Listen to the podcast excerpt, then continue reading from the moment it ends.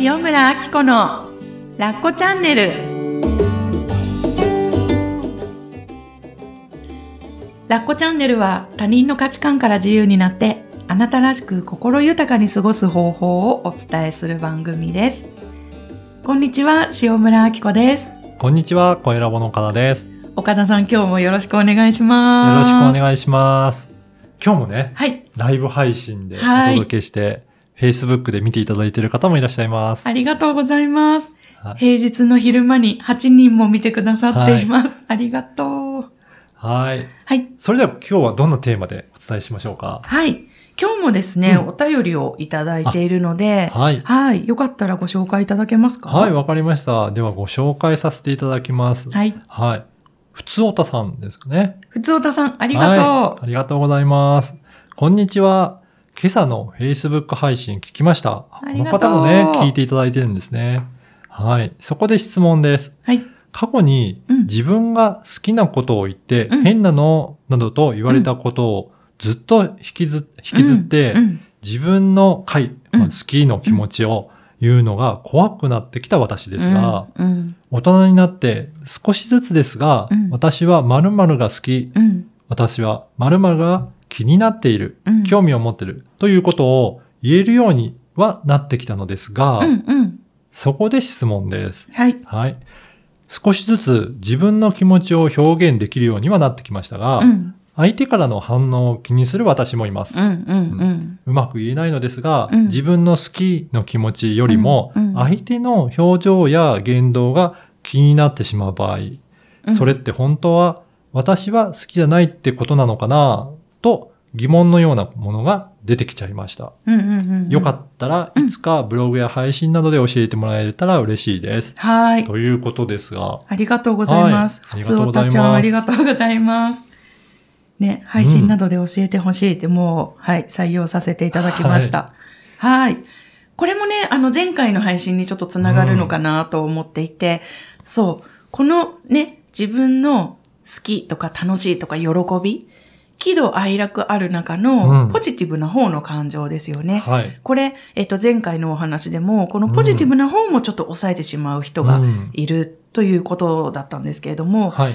やっぱりね、こうやってあの、お便りで反応いただくっていうことは、うんやっぱりそこも、なんだろう、本当は出したいというか、うん表現する喜びっていうのをね、彼女も知ってる人目がね、やっぱり気になっちゃって。そうなんですね。うんはい。どう受け取ってもらえるのかとか、ついついそっちが気になっちゃって、で、彼女の場合は、相手の表情や言動が気になってしまって、それって本当は私は好きじゃないのかなって思ってしまう。うん。自分の気持ちまで揺らいじゃうということですかね。ああ、もうこれすごい、ねえ悲しいですよね、うんこの好きって思った気持ちが。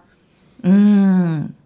そっか。うんえ、この気持ちって岡田さんなんか理解できるとことかありますか？相手のことって、うん結構私も気になるなっていうのがありますね。うん、あそうなんですね。だから、どんな反応するのかなっていうのって、うんなんか、やっぱり常に伺ってるような感じはします。そっか。え、うん岡田さんでも気になるんでですすね。結構気にしますね。あ、本当ですか？だからそこの反応を見なが意ら、外。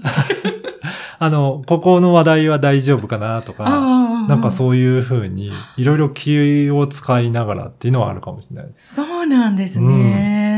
なんかもうミスターディーセントっていうか、なんか落ち着いてるミスター落ち着きっていう感じなので。だからこの落ち着いてる自分を崩したくないっていうのはあるかもしれないですよ。なるほど。だから、なんかそこで突然変なことにならないように、うんうんこれ言っても大丈夫かなっていう反応は気にしてるかもしれないですね。なるほど、なるほど。うんでもそういう存在もすごく大事ですよね。あ私にとってはめちゃくちゃありがたい 存在なんですよね。はいやっぱりなんか私が暴走するじゃないですか。だからなんかこっちですよ、あこさんって言ってこうやって。ね、うんだからなんか周囲を見渡す力がすごくある方。はなんかそういうのをやってるような気がしますね。うん、なるほど。だから全体から見たときにうどういった様子かなって、うんここを発言することによっうてどういうふうに影響を及ぼすかなとか、なんかそういうのは気にしてるような感じがします。そうなんですね。え、で、その、うんまあ、前回もちょっとお聞きしたんですけど、それで岡田さんはストレスになら、そう。ない？そそんなにはそれはストレスになってないんですね。だかからこの人種が成り立つんで人すね、人種。はい人種がね。そう、人種。そうか、そうか。で、一方で、うん。多分そのリスナーさんとか、ライブ見てくださってるか、うん。私のフォロワーさんは、割と私の人種に近いのかなと思っていて、なんあか、そうすると、ぐさっと来て、うん。お落ち込むというか。そうそうそうそうそう。んなんか人目、ね、人の反応ですごいすぐやられちゃうし、あかといって、自分が感じたことをうん、こう、蓋してたりすると、だんだんそれもストレスになっちゃって、なんか、そうなんですよ。この人種はちょっとね、うんややこしいというか。大変かもしれない。私はだから、反応があったら、それはそういうものだなっていうふうに、うんなんか割り切ってる感じがします。それ、それができるからストレスにならないんですよね。うんうん要は、自分の、何？こ存在価値はい。とか、人格が否定されたとかまではう、ん全然あ、そうですね。うん。この人にとってはう、んそれはどう感じたんだな、にとどまってる感じします。うんうんうんうんそれで高級気を受けたという反応ではなくて、うんうんうんじゃあそこは避けといた方がいいんだなっていうんうんうんううんぐらいですかね。そう。あのね、これですね、すごい大事なの。みんな聞いてください。はい。やっぱね、事実を事実としてうん受け取る力っていうのはすごく大事なんですよ。なるほど。はい。例えば、うんあの、会社でね、皆さん想像してね、書類をあなたが作成しました。で、上司に提出したら、うん上司から、なんかね、ちょっとこれは企画に使えない。うん。ちょっとこれ、もうちょっとね、な練ってくれ。はいダメ出しされた、うん A さんと B さんがいて、うんうん A さんは、あ、そうなんですね、わかりました。うん岡田タイプ。はい。ちょっとじゃあもうちょっと考えてきます。B さん、うん。塩村タイプ。うん。あんなに頑張ったのにうん否定された。私の努力の時間と工夫したこの頭、うん。性格、すべて否定された。もう私ダメだ、生きていけない。うん。まあこれちょっとオーバーに言いましたけど、これ A さん、ね B さんタイプがいるんですよね。はい皆さんはどちらですか、うん。うん。ねこれ聞いてる方もよかったらね、コメントとかお便りいただきたいんですけれども、やっぱりね、事実を事実として受け取る力、うん。岡田タイプっうん。ていうのが、やっぱりね、すごく大事で。うん。うん。心をたくさん動かしてたとしても、はい。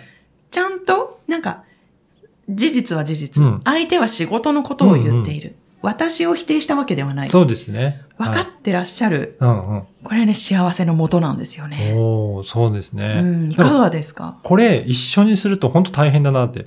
だそう。多分仕事とか何かやると思ったら、うんやっぱり皆さんで良くしようと思って、うんもちろんあの指摘したりとか、うん。これはこうじゃないですよっていうこといっぱいあると思うんですよね。うんでもその度にうん。落ち込んでたら、結構精神的に辛いだろうなっていうのは感じますね。そう。あ、塩村さんタイプです。塩村タイプ。コメントでいっぱい集まってます。そう。はい、そうですよね。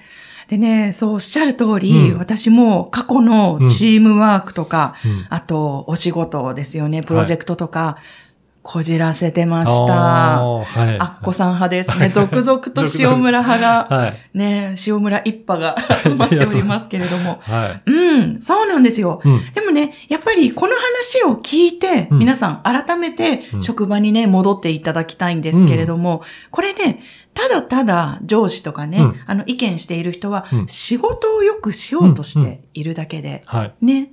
だから、え、じゃあ例えば、あの、岡田さんが、まあ言っても、なんだろう、その上司に意見したくなったりすることがあったとしたらどうされてます？別普通に言いますよ。これはこうで、で、こうじゃ、だからこうじゃないんですかっていうふうに、うん論理的にうんまた言って、うん。それが何がダメなのかはうんきっちり確認すると思いますね。なるほど、なるほど。うんで、それが、まあ、あのー納得できるとか、自分とは感性が違ったとしても、うんあ、この方うはんこういう意見だからうん、これは採用しないんだなっていうことを分かれば、うん。次はそうじゃない？もしその上司にうん。採用してもらいたければ、うん上司の望む形に作り直すとか、なんかそうやって、うん、もう、なんでしょうね。自分の性格とかそれとは、もう全く切り離した状態で仕事は取り組んでるかなと思いますね。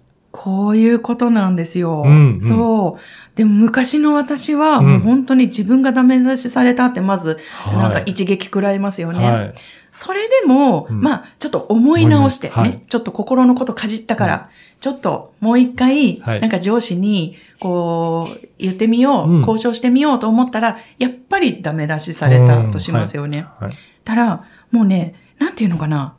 まあもちろん自分が全否定された気持ちになっちゃうんだけど、なんかね、それ以上、自分が上司に対等に話すためには、うん。自分の性格とか。自分のいけてないところが完璧にならないと上司と対等に話せないから、うん。やっぱり私がダメなんだ。今の自分だったら、なんかわからないことをわからないっていうのは自分がダメだって言ってるようなものになっちゃうから、なんかもうそこでね、ストップしちゃうんです、仕事が。うん。それで抱え込むってことになっちゃうんです。うん。不幸でしょ過去の私。ですねですよね。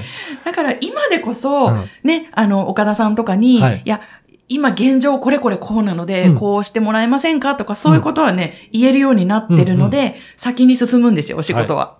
でまあ、お仕事だけじゃないですけどね。うんけど、その、私が自分がダメだと思って握ってしまってた時は、多分私ここまで岡田さんと番組やったりとかできなかったと思うんですよ。ほんと真面目な話。なんか、あ、そうですよね、すいません、私が、みたいな、もう超めんどくさいやつになっちゃって。そう。意外とそれ、どちらにとっても大変かもしれないですね。上司にとっても大変だし、そうなんですよ。対応する部下にとっても大変かも。巻き散らししてたんですよ、本当に。はい、そう。だから、うんね、みんな改めてね、うんこれをお伝えしたいのが、うんうんあのね、他人が何か言ったとしても、うんそれは相手がそう思ったっていうことで、ね、あの、事実は別にあなたがうん。ダメとか、はい。そういうことではないっていうこと。